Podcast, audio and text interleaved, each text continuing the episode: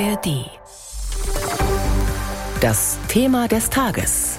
Ein Podcast von BR24 mit Claudia Eichberger. Heute Morgen geht der Blick wieder in den Nahen Osten. Dort wächst die Sorge, dass sich der Krieg gegen die Hamas auf den Libanon ausweitet. Am Dienstag wurde der stellvertretende Chef der Hamas al-Aruri in Beirut gezielt getötet. Die mit der Hamas verbündete Hisbollah-Miliz im Libanon macht Israel verantwortlich und kündigt Vergeltung an.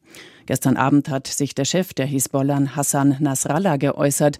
Über die angespannte Situation wollen wir jetzt ausführlich in unserem Thema des Tages sprechen mit unseren Korrespondenten in Beirut und Tel Aviv.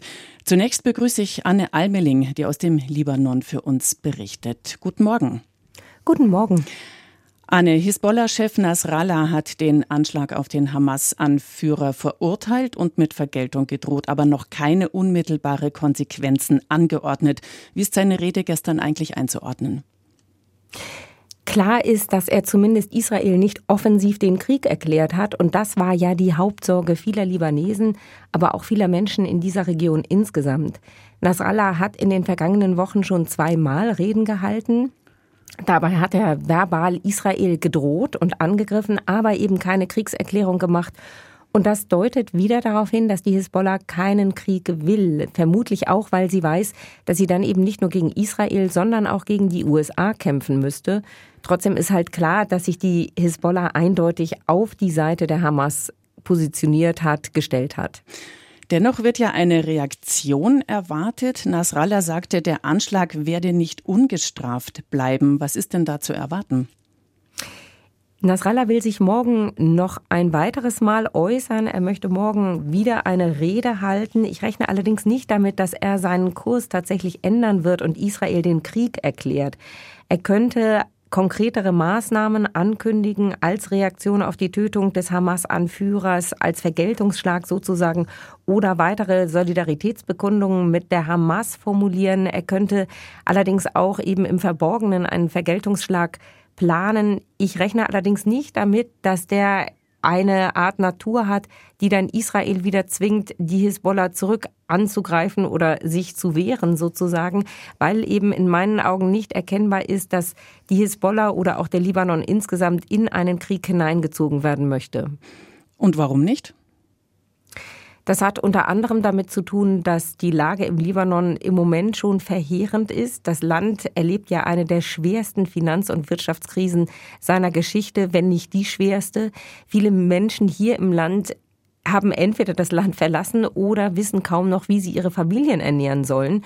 Und klar ist, dass eine, ein Krieg so eine Situation noch weiter verschlimmern würde. Also die Libanesen können einfach nicht mehr. Sie haben so viel Krieg und Krisen erlebt in den vergangenen Jahren, dass sie an einem weiteren Krieg kein Interesse haben. Und die Aussichten, einen Krieg gegen Israel und damit auch gegen die USA zu gewinnen, die schätzen viele hier auch als nicht unbedingt sehr groß ein, beziehungsweise die Sorge vor enormen Verlusten ist sehr, sehr groß. Hm. Die Regierung in Beirut hat ja auch angekündigt, deeskalierend auf die Hisbollah einzuwirken. Ähm, sie fürchtet eben diese Ausweitung des Krieges. Hört denn die Miliz auf die Regierung? Sie gehört ja zur Regierung, also die Partei gehört zur Regierung und ähm, macht da einen wichtigen Teil aus. Ich denke nicht, dass die Regierung hier die entscheidende Kraft ist, sondern eben die Hisbollah selbst, die ihre eigene Agenda hat. Aber es war, wie gesagt, die dritte Rede von Nasrallah und er wirkt im Moment nicht so, als würde er in den Krieg ziehen wollen einfach aus verschiedenen Gründen, die dazu führen, die Hisbollah zwar sozusagen weiter kämpfen lässt, gerade im Süden des Landes, da finden ja weiterhin täglich Gefechte statt zwischen Israel und der Hisbollah in der Grenzregion, aber bislang haben sich die diese Konflikte eben nicht weiter ausgeweitet. Der Angriff auf den Hamas Führer, auf den Vize-Hamas-Führer sozusagen. Das war jetzt das erste Vorkommnis in der Hauptstadt und hat dafür natürlich auch mit großen, also da auch für einen großen Schrecken gesorgt. Aber inmitten der Hisbollah-Hochburg im Süden von Beirut wurde eben kein Hisbollah hier getroffen, sondern ein Mitglied der Hamas. Und das ähm, erlaubt der Hisbollah sozusagen auch eine weitere Zurückhaltung, weil sie sich eben nicht direkt angegriffen fühlen muss. Vielen Dank für diese Live-Einschätzungen von Anne Almeling. Damit gehen wir weiter nach Tel Aviv zu Julio Segador. Guten Morgen auch dorthin. Ja, einen schönen guten Morgen nach Bayern. Wie hat denn Israel auf die Rede von Hassan Nasrallah reagiert?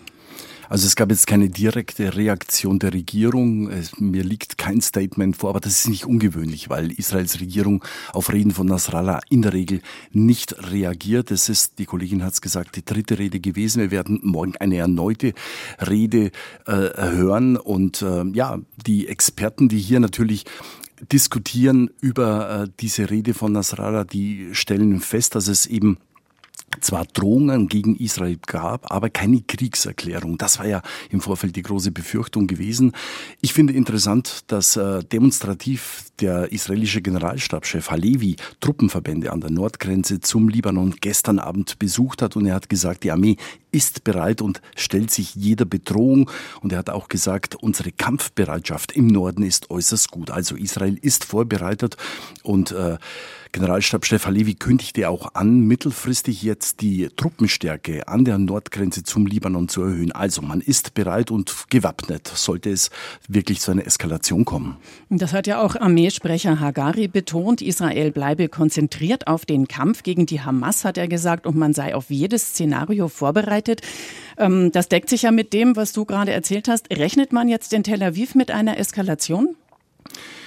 Also man rechnet nicht direkt damit, äh, aber man ist in großer Sorge und man beobachtet eben auch die Situation. Aber das ist ja nicht ungewöhnlich. Wir haben ja eigentlich seit dem 7. Oktober, also dem Tag dieses verheerenden Angriffs auf Israel, die große Sorge hier, dass es zu einem Mehrfrontenkrieg kommt. Wir haben die Gaza-Front, wir haben den Norden, der natürlich aufgrund der Feuerkraft und der Waffenstärke äh, der Hisbollah natürlich immer besonders unter Beobachtung steht. Wir haben das Westjordan Land, wo auch tagtäglich es äh, äh, zu, zu Zusammenstößen zwischen militanten Palästinensern und dem israelischen Militär kommt. Und äh, ja, man ist weiter sehr, sehr in Sorge, aber dass jetzt direkt eine Ausweitung des Krieges ansteht, damit rechnet jetzt zumindest keiner. Mhm, eine zweite Front in diesem Krieg, äh, dann gegen die Hisbollah.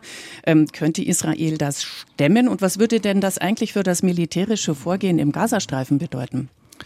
Also Israel könnte es natürlich stemmen. Wir haben ja jetzt die Situation, dass bestimmte Truppenverbände aus dem Gazastreifen, vor allem aus dem Norden, den Israel weitgehend unter Kontrolle hat, jetzt äh, auch abgezogen worden sind, teilweise in den Norden verlagert werden. Aber die Kollegin hat es ja im Gespräch auch gesagt, man rechnet dann natürlich, wenn wirklich es zu einer kriegerischen Situation kommt, auch mit der Hilfe der Vereinigten Staaten. Sie haben zwei Flugzeugträger im östlichen Mittelmeer. Ein Flugzeugträger soll zwar abgezogen werden, aber ich denke, dass hier die USA sehr sehr schnell reagieren könnten, wenn sich die Situation verändert. Vielen Dank für diese Informationen von Julio Segador in Tel Aviv. Das war unser Thema des Tages zur Lage im Nahen Osten. Jederzeit nachzuhören in der ARD Audiothek und noch einmal hier im Programm in einer Stunde. Wenn Ihnen dieser Podcast gefallen hat, dann gefällt Ihnen vielleicht auch die Radioreportage. Wir haben jetzt wieder die Eingangshalle erreicht, also den Ort, der kurz hinter dem eigentlichen Höhleneingang liegt, der mit einem Eisentor versperrt ist. Du musst aber noch weitergehen. Genau. Im Dunkeln.